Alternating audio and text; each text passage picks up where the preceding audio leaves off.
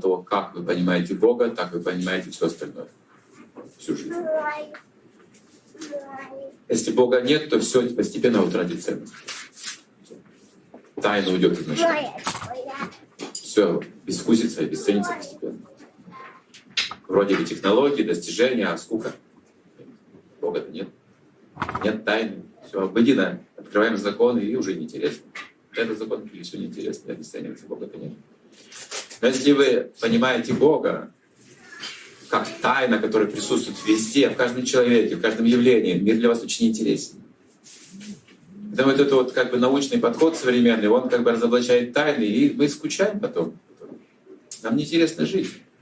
А если увидите Солнце как глаз Бога, а не как вот эти фотоны и протуберанцы физические, вы будете удивляться всему. Моя бабка неграмотная, она даже смотрела, как снег идет, и говорит моей матери, иди сюда, смотри. Мать испугалась. Ну что там такое? Снег идет, говорит. Она точно испугалась. Либо разум, ну что у нее уже? Старый человек. Она говорит, посмотри, снег идет, Бог есть. А ученый, напичканный этой информацией, видите, он что скажет? Он какую-то скучную информацию вынесет. Никакой тайны, никакого, ничего нет. Интересного в жизни, если нет этой тайны. Вот Бог, другое его название на санскрите а очните, непостижимость или тайна. То, что ученый называет неизвестностью, это то самое имя. И можете думать сначала так, скажем, вот познать как тайну мира. Потом как законы природы целиком, как вселенскую форму можете медитировать. Вот начало постижения, да? начало постижения сверх, сверхэнергии организованного разума вот этого да, Всевышнего. Ведь все же разумно создано, это факт. И мы должны почувствовать, думать, мыслить над этим разумом. Вот так тоже познаем постепенно.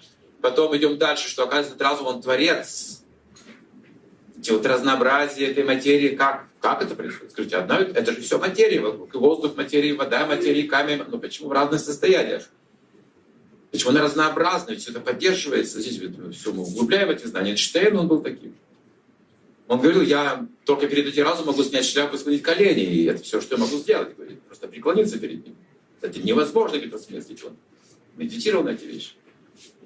Другие медитируют на него, как на безличный браман. Повсюду разлита эта энергия, вот вечность.